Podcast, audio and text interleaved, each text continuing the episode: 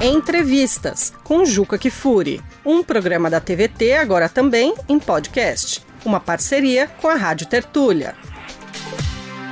Olá, está começando mais um Entrevistas, um Entrevistas muito especial, porque às vésperas deste dia, deste grande dia, 2 de outubro, o dia da libertação desse país, do recomeço da democracia brasileira e especial porque eu vou conversar com alguém que é fartamente responsável por isso, pela campanha que vai devolver o Brasil aos brasileiros. Eu vou conversar com a presidenta do Partido dos Trabalhadores, Gleisi Hoffmann, que eu não sei até que ponto sabe das coisas do futebol, mas eu quero começar essa nossa conversa, Gleisi, lhe dizendo que eu estou vivendo dias como vivi as vésperas de um dia, de um grande dia, 13 de outubro de 77, quando o Corinthians libertou-se de 22 anos de jejum sem ser campeão. A minha expectativa é exatamente igual. E eu sempre digo que curtir a expectativa é quase como curtir a festa. Eu queria saber se você está nesta mesma vibração, certa de que dia 2 de outubro vai ser um dia que entra para a história do Brasil.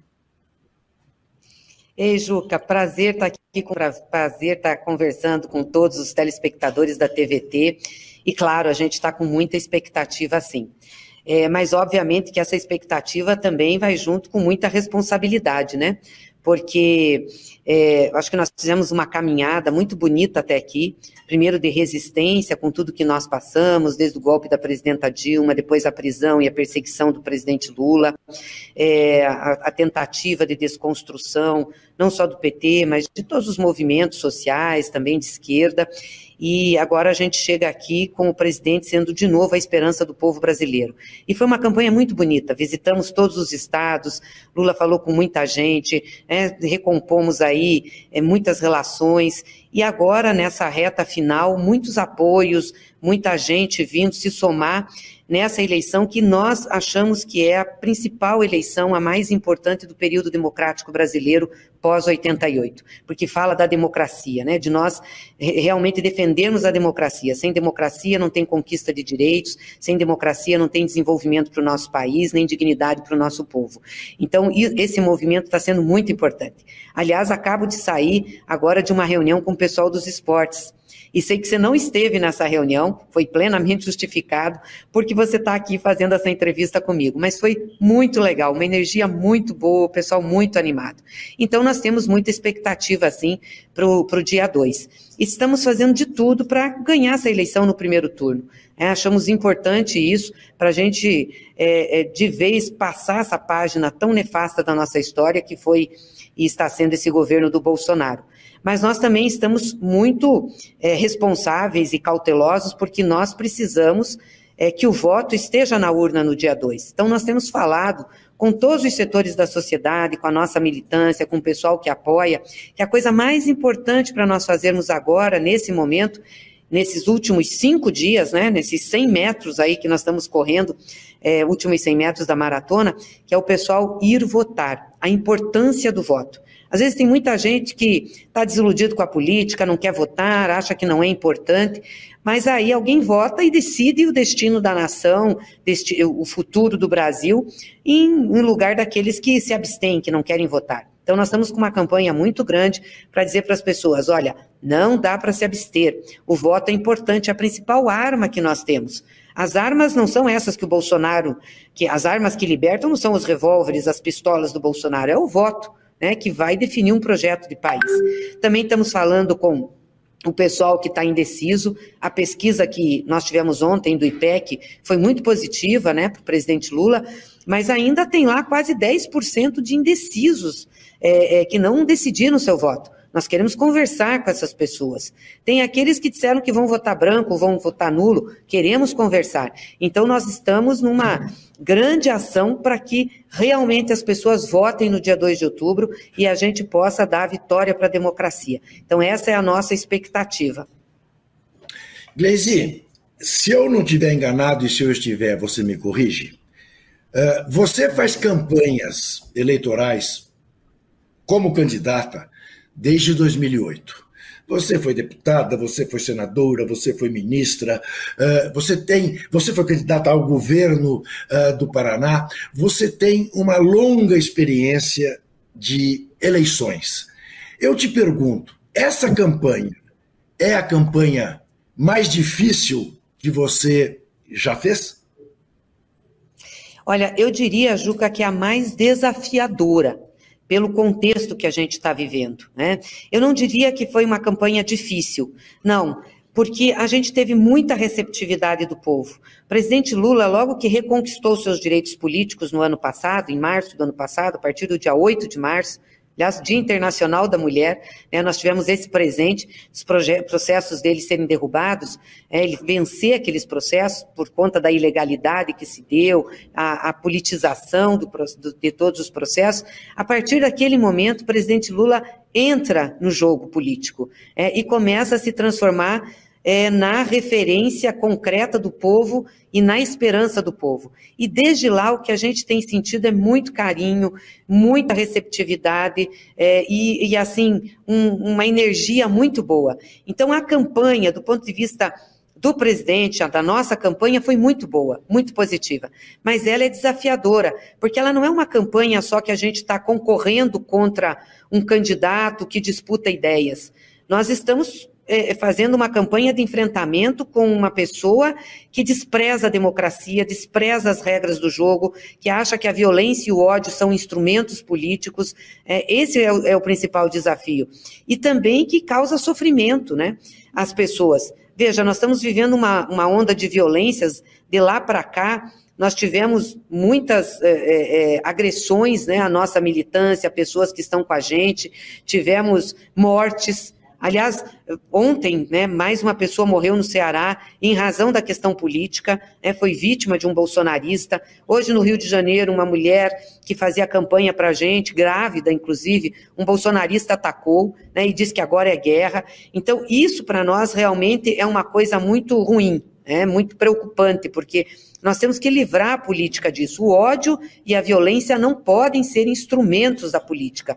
A política é um lugar onde a gente disputa ideias, projetos, faz debates. Então, nesse sentido, é que eu digo que ela é desafiadora e que, que, que foi dolorosa para nós, né, é, em razão dessa situação. Mas, do ponto de vista da fala com o povo, do carinho, do afeto, eu acho que é uma das campanhas mais positivas que eu já vivi, diante de tudo que aconteceu e que nós então, vivemos. Então, então eu vou mudar a pergunta. É, não a é. mais difícil, mas a mais importante? A mais importante, eu não tenho dúvidas que a mais importante. É a mais importante do processo democrático, porque está em risco a democracia, está em risco aquilo que nos dá sustentação para fazer campanha, disputar ideias, apresentar projeto para o povo brasileiro. Eu estou enganado se eu disser que o mundo está olhando para o Brasil, ainda mais, Gleise, depois do que se deu na Itália. Não, não está enganado. O mundo está olhando para o Brasil. É impressionante o número de pessoas de outros países que querem vir acompanhar as eleições aqui é, e que estão interessadas. Impressionante o número de pedidos de entrevistas que nós recebemos da imprensa internacional. Tanto o presidente Lula, eu, outros dirigentes. É muito, muito grande essa esse chamado, porque o mundo está olhando. O Brasil é um país muito grande, né? o maior país aí junto com o México da América Latina. Os rumos do Brasil definem aí um pouco a política no nosso continente. Então está todo mundo de olho. E o Bolsonaro se transformou numa referência da extrema direita, de tudo que é ruim aí em relação é, à política mundial. E claro, essas eleições da Itália é, nos trazem preocupação pelo resultado mas também nós temos outros resultados aqui mesmo na América Latina que foram importantes para nós. O Chile, a Colômbia, a Bolívia, né, países que é, conseguiram superar aí governos de atraso e voltaram governos progressistas, populares, democráticos. Há uma então, resistência bem, grande. Então, agora você diria, e, e, essa é uma oportunidade que provavelmente, ao que tudo indica, teremos a partir de 1 de janeiro do ano que vem, de uma certa refundação da democracia, do sistema representativo, porque a gente colhe pelo mundo afora, ao mesmo tempo, você tem toda a razão, que houve todas essas vitórias que houve na América, na América Latina. É, há, há como se fosse um certo desencanto com este modelo de democracia no mundo ocidental? Eu acho que a gente subestimou um pouco o movimento da direita, da extrema-direita, é, em, em, em, relação ao processo todo que nós vivemos. Como nós ganhamos, né? Teve uma onda aí de governos democráticos, progressistas no mundo e também na América Latina, a partir do momento que o presidente Lula começou a governar e um pouquinho antes, nós avaliamos que a gente já tinha superado essas é, que eu diria assim, mais da Idade Média, né? Das ditaduras, da tortura, da violência. E, na realidade, isso não aconteceu. Essas pessoas se prepararam, se reorganizaram, é, disputaram espaços políticos, foram disputar, do ponto de vista popular, as suas ideias, e a gente não se preparou para isso. Eu acho que agora a gente está mais preparado, nós tivemos noção. Aqui no pós-golpe contra Dilma, né? Isso começou a cair a nossa ficha. Olha, não é assim, não é porque nós ganhamos a, a eleição que está tudo resolvido. É puta política aí para se fazer em relação a valores da democracia, em relação aos direitos das pessoas, da população. E eu acho que a gente está começando a se reorganizar em termos de, é, é, de mundo, né? A resistência e a reorganização tanto desses países da América Latina, como eu falei, mas também de outros países, né? Da Europa, a própria França é, se reorganizou, a Alemanha, é, uma ofensiva mais dos governos democráticos, os Estados Unidos também, derrotando Trump. Então, nós vamos ter que fazer esse enfrentamento. A Itália está aí para mostrar que não dá para a gente arrefecer, que não dá para a gente achar que ganhou uma eleição, está resolvido. Não. É um processo constante de fortalecimento da democracia. Principalmente no Brasil, que a nossa democracia é muito jovem, né, Juca? A gente claro. tem uma democracia de 30 e poucos anos, num claro. país que foi historicamente construído com governos autoritários, com governos centralizadores.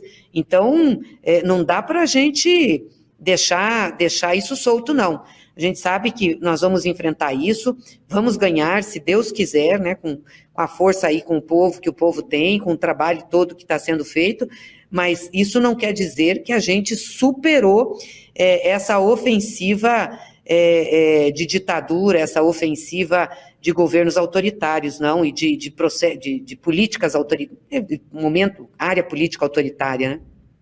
Agora, de presidenta para presidenta, eu queria que você respondesse a presidenta do Sindicato dos Bancários de São Paulo, Ivone Silva. Olá, Gleise, um prazer vir aqui fazer essa pergunta para você.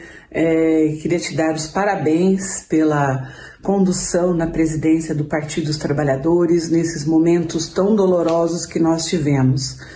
E eu gostaria de saber como que está a nossa campanha aí no Brasil todo e com a grande chance, né, de ganharmos aí em primeiro turno, né? E lógico que isso só foi possível devido a toda a organização do Partido dos Trabalhadores, dos movimentos sociais, de provar aí a inocência do nosso companheiro Lula e também de vários outros companheiros que foram acusados, foram atacados nesse momento, né? É, como que é agora nós derrotarmos aí o Bolsonaro nas urnas? Ei, Ivone, prazer imenso aí te ver, grande companheira de luta, de caminhada, que sempre esteve ao nosso lado nesses momentos duros. É, com certeza a gente chega nesse momento com, com muita força e com muita alegria, né, de ter vencido tudo isso, toda essa adversidade. Eu nunca tive dúvida, e a maioria dos nossos companheiros, nossa militância também, nunca tiveram dúvidas, que defender o Lula, mais do que fazer justiça a quem era inocente, a um companheiro, a um amigo, a uma pessoa que a gente gosta, era defender um projeto porque toda perseguição ao Lula era perseguição a um projeto, aquilo que começou a se desenvolver no Brasil, de inclusão das pessoas, de colocar o Estado brasileiro para atender os mais pobres, os trabalhadores, o que nunca tinha acontecido de fato na história do Brasil. É, sempre tiveram, tivemos governos democráticos, enfim, mas muito limitados, que tinham dificuldade de ver o Estado como indutor, de fato, do desenvolvimento e, e colocar o povo como objetivo central. Então, esse projeto foi o projeto que tentaram derrotar com tudo isso. Então, quando nós fizemos toda a luta em defesa do presidente Lula, a gente nunca teve dúvidas disso, que ele era a pessoa com capacidade capacidade de reconstituir o caminho democrático do Brasil e de recolocar o Brasil num projeto de desenvolvimento inclusivo. E a gente está chegando nesse momento, né, com todo esse esforço, com todo esse trabalho, com toda a luta da companheirada aí pelo Brasil afora. E a campanha no Brasil está muito bonita. Eu não paro de receber, viu, Ivone, Juca, vídeos de todos os lugares do Brasil. O pessoal faz carreata, faz passeata, sai na rua, faz carnaval, entendeu? Pró-Lula. Não é uma coisa organizada por nós, pelo partido. As pessoas fazem, entendeu? Fazem, olha, vamos, tem um ponto de encontro, nós vamos se encontrar lá para fazer uma caminhada. E sai com as bandeiras e vai juntando gente, e as músicas, a alegria, né? Como deve ser a política, né? A política é um processo, um momento de, de, de, alegria do país, de participação efetiva das pessoas na, na, democracia que nós estamos construindo. Então, nós estamos muito animados, sim, mas sempre dizendo o seguinte: não adianta estar animado nessa véspera, a gente não ganha eleição de véspera, a gente ganha eleição na urna. Então, é preciso que toda essa alegria, essa energia contagie né, é, o eleitorado brasileiro e as pessoas, de fato, vão lá exercer o seu direito e o seu dever é, de votar e escolher um projeto para o Brasil. E eu quero agradecer muito o movimento sindical, a companheirada toda, que em todo esse processo esteve junto com a gente e esteve apostando que nós podíamos é, retomar o, o, o Brasil para o povo brasileiro. Gleisi, como é que você viu? Porque a mim tocou profundamente e acho que às vezes a gente esquece uh, de sublinhar e de dar valor a certos gestos. O que fez a Anitta para trazer a juventude a se inscrever para votar? A juventude de 16 anos de idade. Ah, foi maravilhoso, né, Juca? Ela e vários outros artistas, influenciadores entraram firmes na campanha. E nós tivemos uma das mais altas taxas é, é, de jovens se inscrevendo para votar a partir dos 16 anos, né, de todos os processos eleitorais. E a juventude se animou. E a juventude faz muito nossa campanha, tá junto, enfim, é muito legal. Então, isso foi muito importante. Ontem, inclusive, a gente fez um grande evento, uma super live, né, que foi maravilhosa, com a participação de vários influencers, vários artistas, que contaram suas histórias, que colocaram lá seu apoio ao Lula, falando da democracia, falando da cultura, falando da participação. Então, isso tudo mexeu muito né, com as pessoas e está mexendo com as pessoas. E a juventude, eu acho que nós vamos ter uma das, uma das eleições em que a participação da juventude vai ser uma das maiores da juventude a partir dos 16 anos. É muito legal isso. E aí, tá gostando do episódio? Então clica para seguir o canal no seu tocador e ser avisado de novas edições. Aliás, avalia também o podcast com uma nota ou comentário. Assim o entrevistas chega para mais pessoas. A gente agradece. Eu converso com a presidenta do Partido dos Trabalhadores, converso com Gleisi Hoffmann, figura absolutamente central nessa campanha presidencial, nesta campanha para resgatar a democracia no Brasil. Para essa campanha carinhosa, para essa campanha de alegria, para essa campanha de músicas, para essa campanha de danças, porque política é isso. Política é alegria, política é para fazer o bem, política é para. É, Pode parecer chavão e pode parecer até um pouco ingênuo, mas política é para a gente se abraçar. Política é mensagem de amor. Política não é mensagem de ódio. Nunca foi. Quando foi, deu em Hitler, deu em Mussolini, deu no que há de pior na história da humanidade. E eu queria que a presidenta do PT respondesse agora ao presidente do Sindicato dos Metalúrgicos do ABC, berço do ex-presidente e futuro presidente Tomara Luiz Inácio Lula da Silva. A Gleise vai responder a Moisés Celerges. Presidenta Gleise, estamos a poucos dias da eleição. As pesquisas mostram que temos a possibilidade de ganhar no primeiro turno e também no segundo, se houver. Isso porque o povo brasileiro não aguenta mais o maluco que está lá em Brasília. As pesquisas mostram isso. A minha pergunta é em relação ao dia seguinte. Você acha que ele aceitará o resultado ou vai querer ser como Trump, que não aceitou o resultado e criou confusão nas eleições nos Estados Unidos? O PT está preparado para o caso dele não querer aceitar o resultado? Essa é a minha pergunta. Um grande abraço, até a vitória, se Deus quiser. Domingo é dia de festa da democracia do nosso país. Valeu. Moisés, grande companheiro. Aliás, eu ouço Moisés e olho as fotos lá do Sindicato dos Metalúrgicos, eu lembro né, de tudo que significou o sindicato, claro, desde a desde a, da, do Lula na militância sindical, mas de tudo que significou o sindicato, aquele lugar, a companheirada dos metalúrgicos, nos momentos difíceis que nós tivemos com o presidente. Quero agradecer muito, muito mesmo, essa força toda do Moisés e de todos os companheiros e companheiras lá. Olha, Moisés, eu acho que ele não tem outra opção a não ser aceitar o resultado. Ele terá que aceitar o resultado. Ele pode até tentar fazer tumulto, mas não vai conseguir.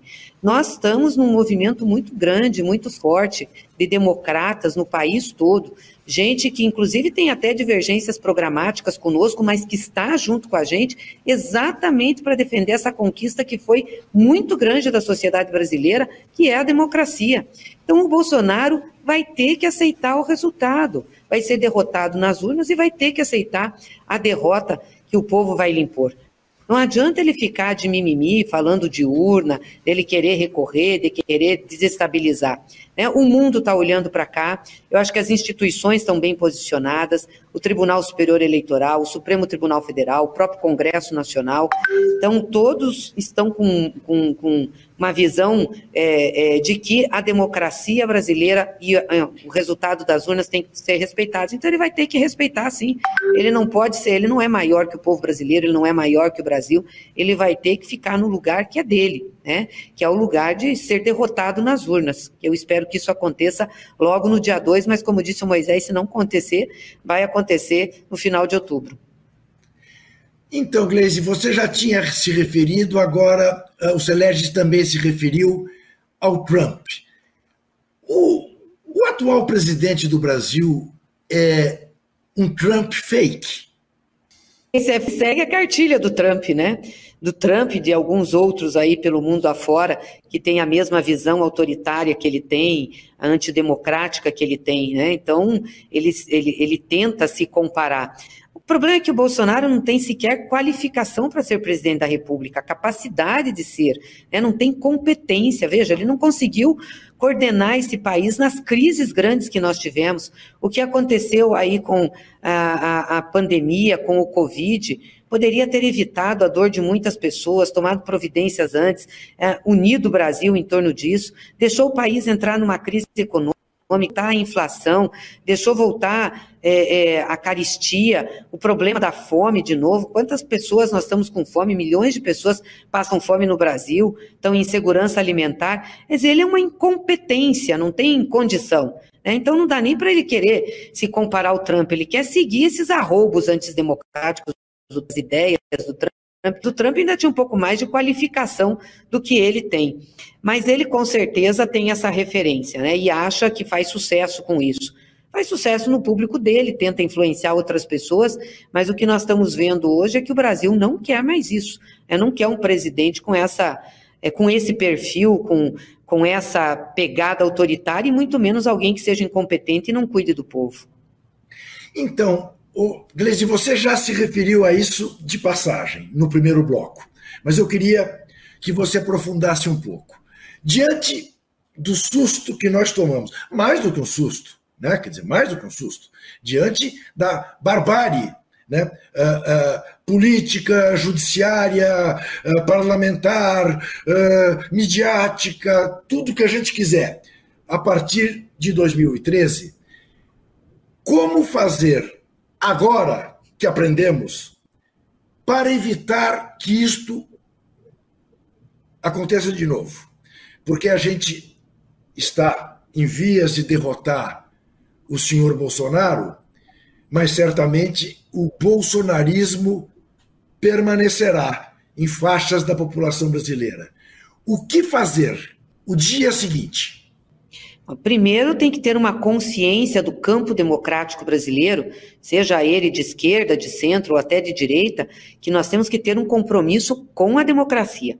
Não cabem mais golpes, contragolpes, esperteza para vencer projeto político, né? porque o que desencadeou tudo isso foi o golpe que nós tivemos contra Dilma, né? um impeachment que não tinha base constitucional. A partir dali, a desestabilização institucional foi muito grande. Então, essa consciência tem que todo mundo ter. Quer disputar projeto político, é uma disputa que tem que se dar nas urnas, no campo democrático, e não na esperteza para querer tirar na mão grande alguém que ganhou as eleições. Né? Segundo, tem que ter uma clareza das instituições e principalmente do judiciário de que a justiça não pode ser utilizada para disputa política como foi utilizada no caso do presidente Lula e em tantos outros casos que envolveram lideranças do PT e até de outros partidos. Então, o campo democrático, institucional, né, formado pela democracia, tem que ter essa consciência.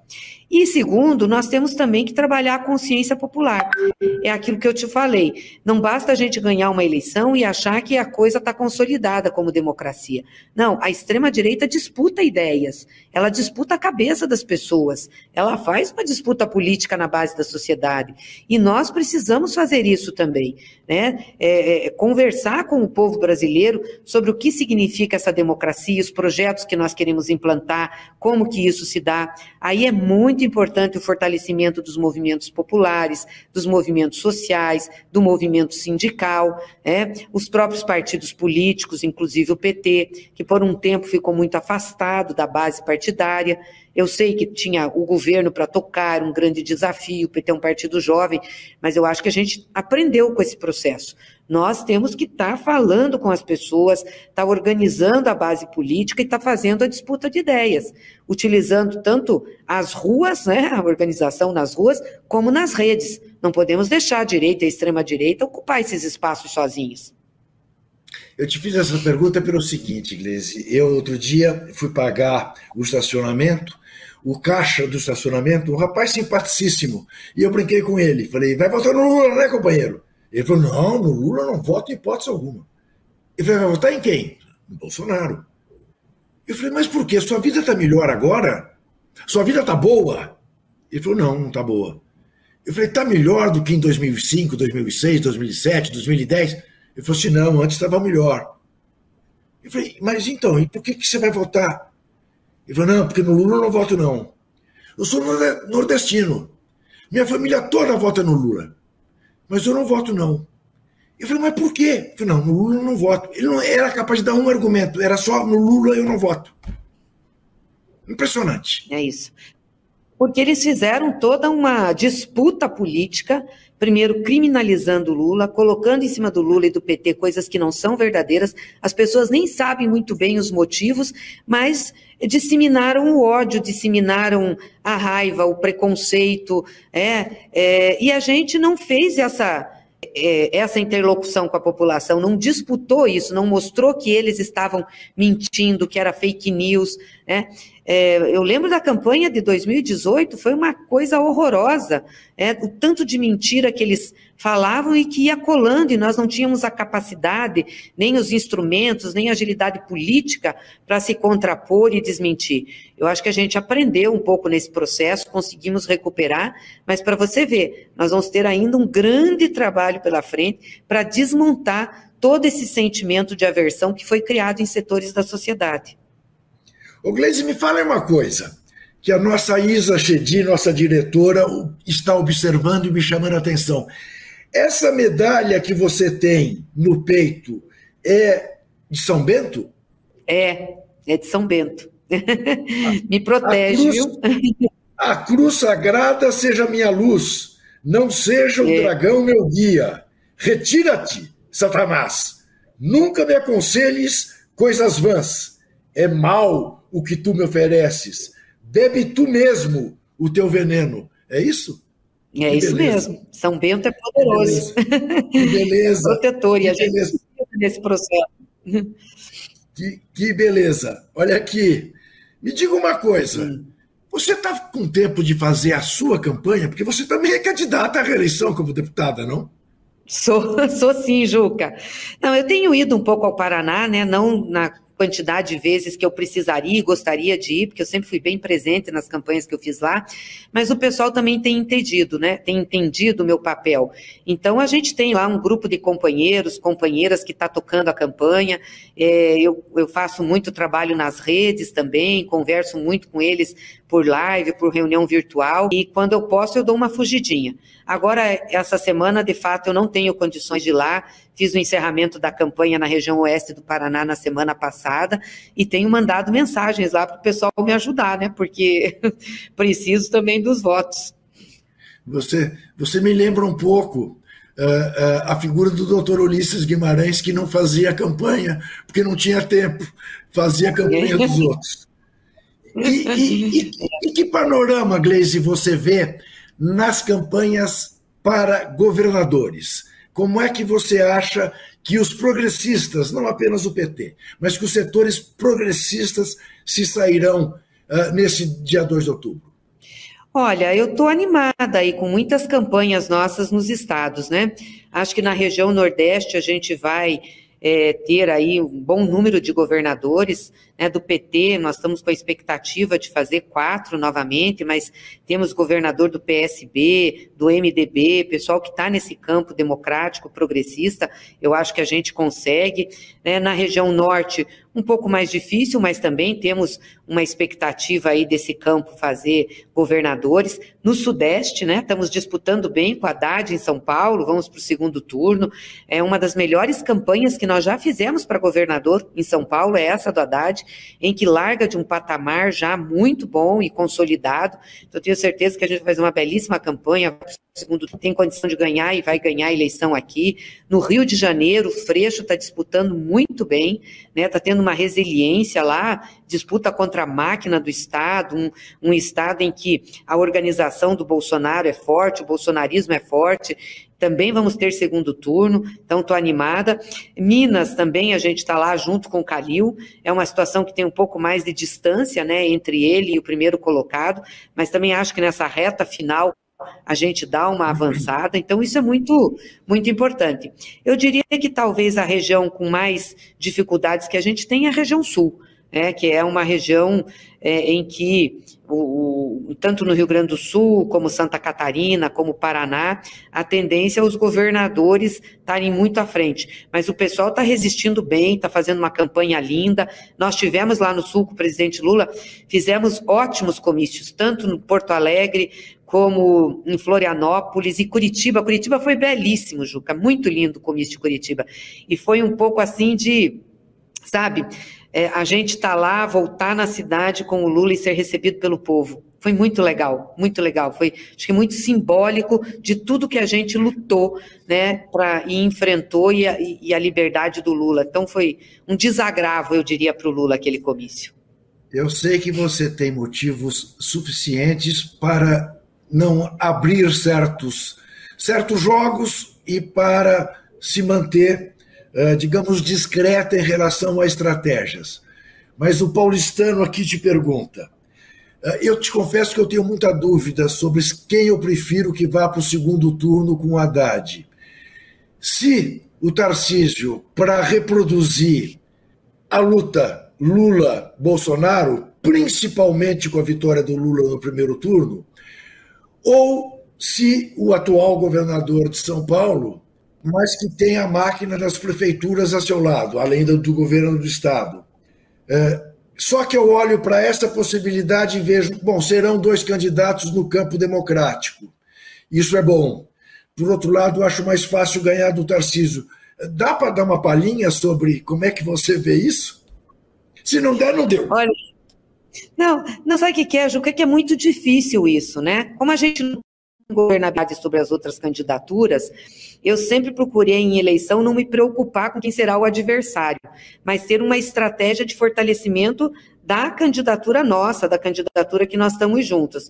Então, eu acho que o Haddad tem que se colocar e vem se colocando de maneira firme, defendendo a democracia, combatendo o autoritarismo está ligado a ele, mas também defendendo um Estado de São Paulo que seja mais inclusivo, que tenha desenvolvimento, que cuide mais das pessoas. Acho que tem que fazer a campanha pensando no como eu posso, né, ele, Haddad, pode se fortalecer, ser esse porta-voz e dizer, olha, junto com o Lula nós vamos fazer uma São Paulo melhor. Eu acho que é isso, não tem como a gente escolher adversário, porque nós não temos governabilidade sobre isso. Mesmo que a gente possa atacar mais um, mais outro, você não consegue, né, é, é, definir isso. Então eu acho que está preparado para qualquer que seja. E quem quer que seja o nosso adversário, tenho certeza que dessa vez, em São Paulo, nós vamos vencer as eleições e governar o maior estado do país. Você acaba de ouvir a opinião da técnica de futebol, Glaze Hoffman, porque, a exemplo do que fazem os técnicos de futebol da seleção brasileira, do Corinthians, do Atlético Paranaense, do Flamengo, uh, não se escolhe adversário para jogar a final. Venha quem vier, confiamos no nosso taco. Quer produzir um podcast? Chama a Rádio Tertúlia, estúdio profissional e 20 anos de experiência na área. radiotertulia.com.br. E a pergunta agora é a pergunta de um resistente, de um cara que eu conheci na vigília pro Lula em Curitiba, no período de mais de 500 dias em que o ex-presidente Lula injustamente esteve guardado num cubículo da Polícia Federal.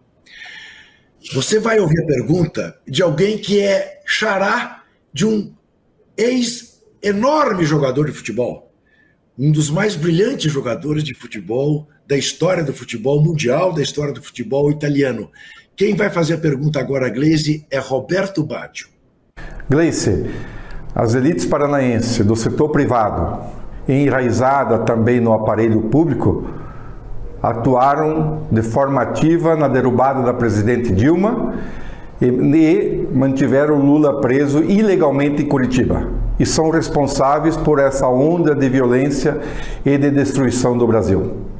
Também aqui no Paraná, as forças populares, sindicais, partidárias e os movimentos sociais construir uma longa transição de resistência que será vitoriosa nas eleições de outubro. Como tu avalia as eleições paranaenses deste ano? Ei, grande Bajo, grande companheiro e um amigo, viu? Amigo mesmo, gosto muito do Bajo. Aliás, está sempre junto com a gente e nós devemos muito a ele, ao MST, a sustentação daquela vigília por 580 dias em Curitiba. O Bajo foi um gigante lá, ajudando na ação, em tudo. É uma pessoa muito, muito, muito especial. Olha, a questão da eleição no Paraná, né? O Paraná foi o epicentro dos acontecimentos para é, tirar Lula da vida política, né? Foi um juiz aí que se politizou, agora é candidato aí, ajudou Bolsonaro, que se politizou e fez todo o processo contra Lula. Prenderam Lula no Paraná. A força-tarefa dessa Lava Jato, né, que fez tudo isso, era do Paraná, junto com o Ministério Público, enfim. Então, é, o Paraná foi o epicentro disso. E eles perseguiram e foram para cima de quase todos os nossos companheiros e todas as nossas lideranças. Então a gente teve um processo de desconstrução muito forte aí, né, de, de, de derrota política, é, e nós tivemos que começar a reconstruir o partido, o campo democrático, para gente se reafirmar de novo no cenário. Em 2018, a gente teve um resultado do ponto de vista para governo do Paraná muito ruim, né? Foi o doutor Rosinha, que foi um guerreiro, enfrentou as coisas, mas a gente sabia das dificuldades. Entretanto, nós conseguimos eleger três deputados federais e quatro deputados estaduais. E começamos um processo de reconstrução. Chegamos em 2022 sem uma nova liderança consolidada para disputar as eleições. É, e eu quero aqui agradecer muito por ter se colocado, colocado seu nome e estar com, né, com vontade, ter demonstrado isso, sabendo da responsabilidade é, que ele tinha de ser nosso candidato Porque, como Lula, o Requião não precisaria mais ser candidato. Já governou o, o, Paraná três vezes, já mostrou sua importância, foi um grande senador, mas mesmo assim ele entendeu que tinha que cumprir esse papel, essa tarefa, para que a gente pudesse reconstruir. E o Requião está indo muito campanha. Inclusive, pesquisa que saiu, ele está com quase 30%. É o Ratinho com 40 e poucos por cento. O que falta é que nós não temos mais candidatos, né? Nós não temos outros candidatos para ajudar na disputa e levar uma eleição para o segundo turno. Mas eu acho que terminar muito bem, está lutando contra a máquina, né? O aparelho todo é muito difícil aí é, no estado. Eu sei porque eu sou daí, a gente sabe como que é o jogo, é pesado, já tem uma tendência, né, um pouco mais conservadora. Queria dizer que o eleitorado de direito, o Paraná não é um estado de direita, nem conservador. Nós já governamos Londrina, nós já governamos Ponta Grossa, quase ganhamos em Curitiba, já governamos Maringá. Quer dizer, tem uma, uma história de luta. É que a gente sofreu realmente uma perseguição muito forte, um revés político, e volto a te dizer, Juca, nós não tivemos o entendimento de fazer uma disputa política mais acirrada com a direita com a extrema-direita. Acho que nos faltou organização, principalmente organização de base coisa que a gente está recuperando agora, inclusive com a ajuda dos movimentos sociais que estão aí, do MST e de tantos outros. Você sabe uma coisa, Gleise, que me chama a atenção? Eu não sei se isso ainda vale, mas eu me lembro, tempo que eu fui diretor de revistas e tal da editora Abril, que Curitiba sempre foi a cidade escolhida para que se fizesse pesquisas. Se dizia em todos os mercados que Curitiba era, de certa maneira, o microcosmo mais perfeito de como pensa o Brasil. Ou seja, não cabe carimbar Curitiba como uma cidade conservadora. Não cabe carimbar Curitiba como a cidade do Moro, a cidade do Dallagnol. Como é que é isso? Resistência em Curitiba, eu te disse agora, nós fizemos um comício lindo, tinha mais de 40 mil pessoas. Eu acho que depois daquele comício das diretas, lembra aquele movimento das diretas? Sim. Curitiba teve um comício grande. Foi o maior comício que eu vi na Boca Maldita, foi esse da volta do Lula a Curitiba, sendo recebido pelo povo. Foi um desagravo para mostrar que Curitiba tem gente que não pensa com a cabeça da Lava Jato, né, que tem politização, que tem discussão. Eu, eu vou lhe dizer, nós quase ganhamos a Prefeitura de Curitiba, disputamos outras vezes, ganhamos com Gustavo Fruit, a Prefeitura também, como participamos é, da coligação. Então, Curitiba é uma cidade que tem pensamento crítico, sim. Eu acho que tem muito mais problemas em relação à nossa atuação, né, que deixamos de disputar essa consciência, de organizar, de viver essa, é, é, essa discussão de base em Curitiba, no Paraná, como em outros lugares do Brasil. É claro que é uma cidade considerada, né, do ponto de vista econômico, é, com maior poder aquisitivo. Então, com certeza você tem ali menos pobreza, menos dificuldades, mas nem por isso deixa de ter problemas com grande parte da população que precisam de políticas públicas e desenvolvimento social. Então, cabe a nós, a nós voltarmos a fazer esse trabalho, organizarmos e estar conversando com a população de Curitiba e de todo o Paraná. Eu espero que a gente eleja uma boa bancada. Acho que a nossa federação faz cinco deputados federais, que eu acho muito importante, é, faz de seis a sete deputados estaduais. Vai, o Requião vai fazer uma excelente votação. Espero que a gente consiga fazer segundo turno é, em, no Paraná é, e a gente começa a recuperar um protagonismo político e a reorganizar esse ciclo progressista no Estado. Eu me lembro do ex-prefeito Jaime Lerner, numa entrevista que fiz com ele para a revista Playboy. Uh, acho que era o terceiro mandato dele, se não me engano, era o primeiro mandato dele eleito, né? Porque ele tinha sido prefeito biônico, né? Indicado pela ditadura. Mas ele dizia que Curitiba não era uma cidade uh, habitada apenas por relojoeiros suíços que as pessoas tinham uma ideia, uma ideia um pouco equivocada, que Curitiba tinha de fato alguma. Né? Muito bem. Gleisi, panorama hum. essencial: Congresso Nacional, Câmara e Senado. O que podemos esperar em termos de um apoio a um novo governo, a um governo progressista, que é essencial que tenha respaldo? Olha, primeiro nós estamos fazendo um esforço muito grande para aumentar as bancadas, né? É, dos partidos que estão na coligação com o presidente Lula. Nós temos 10 partidos que se uniram aí na coligação e, e apoio de muitas de partidos que não estão na coligação, mas que apoiam o presidente. Acho que a gente conseguiu constituir uma frente ampla na política, né, e agora com a adesão de outras lideranças e personalidades também isso reforça. Então a gente quer eleger uma boa bancada. É, a meta do PT é eleger pelo menos 70 deputados federais. Vamos ver se a gente consegue atingir essa meta. Mas tem aí os outros partidos, PSB, PSOL, PCdoB, é, PV, Rede, enfim, que estão juntos com a gente, que eu espero também que cresça. Então, isso é um ponto. Segundo, nós temos também é, partidos aí que estão nos apoiando, como o MDB, uma parte grande do MDB que declarou apoio ao Lula e que vai eleger uma bancada, né? Principalmente do Nordeste, que tem muita interlocução conosco, muita interlocução com o presidente Lula, porque já está apoiando é, no Congresso. E depois, quando você elege, você tem que fazer uma interlocução com o Congresso que foi eleito.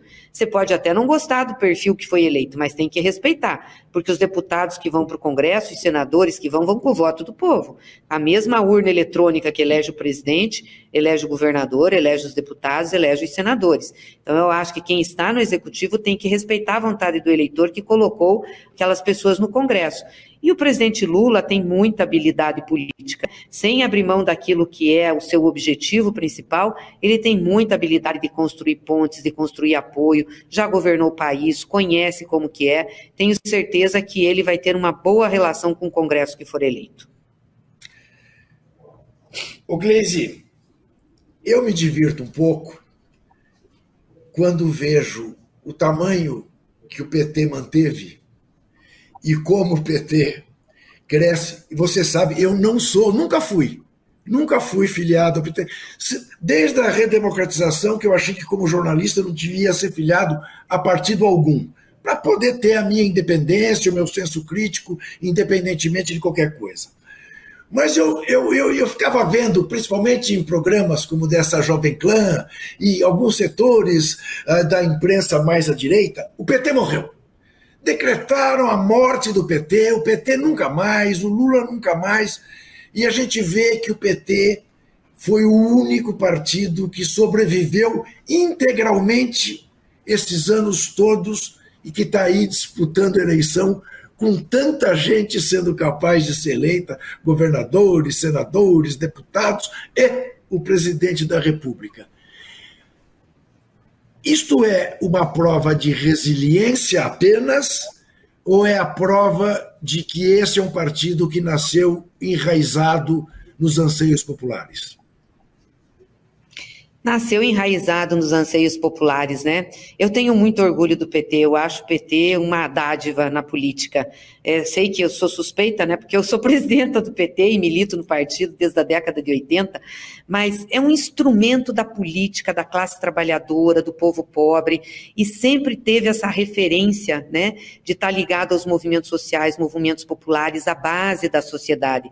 A gente faz a disputa institucional, né? Temos deputados, temos governadores, temos prefeitos, já disputamos a presidência, já governamos esse país, mas a gente tem um vínculo muito grande com quem faz a luta diária do povo, os movimentos sindicais, os movimentos populares, né, os movimentos sociais, a sociedade civil organizada. Então, a gente está sempre presente junto né, nessa efervescência aí da movimentação é, social brasileira, política. Isso é muito legal. Você veja, os momentos onde a gente enfraqueceu foram os momentos onde a gente soltou um pouco esses laços, né?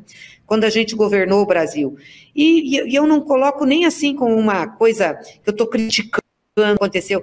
É porque era uma realidade, né? O PT foi muito jovem, foi governar o país, né? Nós temos agora 42 anos. Então, na época, em 2003, a gente não tinha nem, nem 30 anos completos e já fomos governar. Então, óbvio que houve uma migração de lideranças, de do governo, e isso deixou o partido muito fragilizado. E isso fez com que a gente se distanciasse daquilo que foi, desde a nossa fundação, a nossa grande vantagem né, e virtude, que era essa relação com os movimentos sociais. Aí, depois que nós vivemos tudo isso, a gente viu que, opa, teve erro aí, não pode ser assim, não, né? Minha avó sempre brinca, a gente aprende por dois caminhos, pelo amor ou pela dor. e nós aprendemos pela dor, né, esse processo. Então, eu acho que hoje a gente tem conjunto do PT, das nossas lideranças, dos nossos parlamentares, tem a consciência de que a gente não pode nunca abrir mão daquilo que foi fator fundamental para a nossa ação, para a nossa existência e para a nossa fortaleza. O PT é um partido único, que nós não temos no, no, sistema partidário, talvez o PSOL tenha um pouco disso também, né, tá, tá, tá fazendo essa, essa mesma caminhada, né, de ter inserção em movimentos sociais e também nos parlamentos, mas, assim, no espectro político, com todo o respeito que eu tenho aos partidos, e tenho muito respeito, eu acho que esse é o diferencial do PT, e é isso que nos faz forte, é isso que nos faz voltar, né, e que nem Fênix, né, pode renascer das cinzas, de momento que todo mundo achou que estava acabado, que não tinha mais o que fazer, a gente... E a gente deve muito isso também, Juca, ao Lula, né? O Lula, que foi fundador desse partido, que sempre acreditou que um partido político é, era importante para fazer a luta dos trabalhadores. Ele é que dá essa energia, ele é que nos ajuda, contagia, formou muitos quadros e deixa esse grande legado político brasileiro, que é o Partido dos Trabalhadores. Bom, você que está nos vendo na quarta-feira à noite é, e sabe gravamos na terça, tem quinta, sexta e sábado. Você está vendo a presidenta do partido que está próximo a voltar a governar o Brasil. E você está vendo uma mulher que sorri, uma mulher plácida, uma mulher tranquila. É, que diferença para a campanha de outros que você eventualmente esteja vendo, né? que destila ódio, que está com o ar circunspecto, fechado, como se fosse para uma guerra. Não, nós vamos para uma grande festa, domingo, a festa da democracia. E como derradeira pergunta por hoje, Gleice, eu queria que você nos falasse um pouco dessa coisa do Paulo Freire, desse lindo verbo que é o esperançar, desse candidato que não fala mais em governar, mas fala em cuidar das pessoas e em fazer melhor. Eu queria, como se faz nos debates, que você usasse esses últimos três minutos, dois minutos, na verdade, para encher a gente de mais esperança.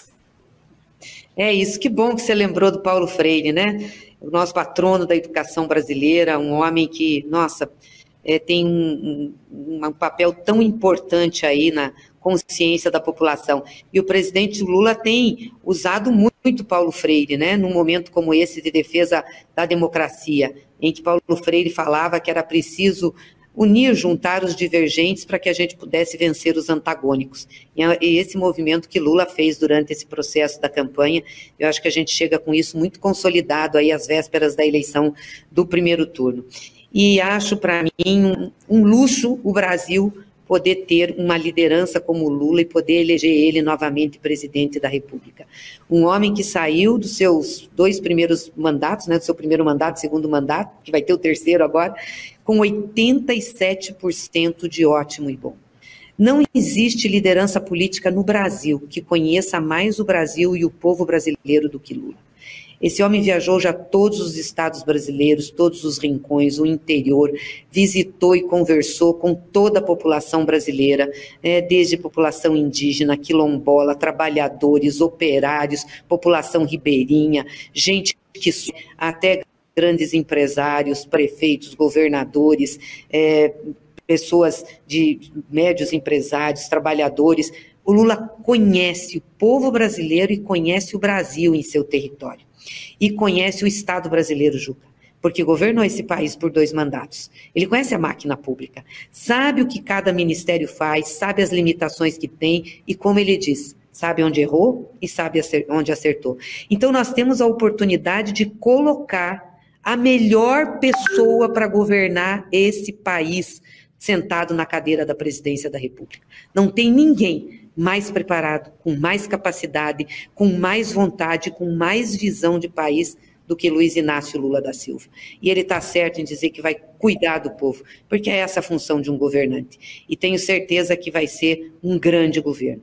Nós vamos sair dessa crise, nós vamos de novo devolver o Brasil à democracia, ao povo brasileiro e vamos fazer desse país o destino que ele merece, que é uma grande nação. Nós tínhamos começado, agora temos que dar sequência nisso. Então, eu acho um luxo para o Brasil, para o povo brasileiro, poder eleger Lula, porque com certeza é a eleição que vai levar o presidente mais qualificado, a pessoa mais qualificada a, da nossa história, viu?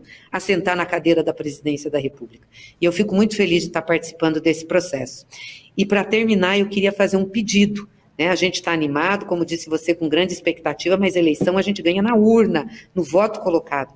Então, esses últimos cinco dias são muito, muito importantes. Quem está nos assistindo, peça voto para o vizinho, peça voto para o amigo, para os familiares, mostre a importância que tem para ir votar. Não deixe quem está dizendo que vai se abster dizer que é, se abster, peça para ir votar. Quem está em dúvida, fale do projeto, fale da qualidade do Lula como, como presidente, né, da capacidade que ele governar e cuidar desse país.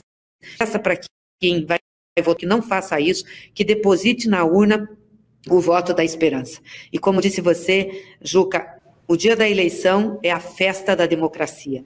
E a gente não leva para a urna nem o ódio, nem o medo a gente leva o amor e leva a esperança para construir um país melhor. Obrigada pela oportunidade, um abraço a você, a todos que nos assistiram. Prazer imenso falar com a TVT, que é a TV dos Trabalhadores. Eu aqui agradeço muitíssimo a sua participação, que nos deixa muitíssimo animados. E não se esqueça, dia 2, vote, vá lá, deposite a sua vontade. Não permita que os outros que o façam determinem o seu caminho, o seu rumo. Quem não vota perde o direito de reclamar e permite que os outros tracem o seu destino. Nós estaremos de volta quinta-feira, aqui no canal 44.1 da TV Aberta de São Paulo. Nós estaremos de volta na terça-feira na TVE de Salvador, no YouTube a qualquer hora, a qualquer momento, de qualquer lugar do mundo. Lembrando sempre que votar é fundamental e que desesperar jamais.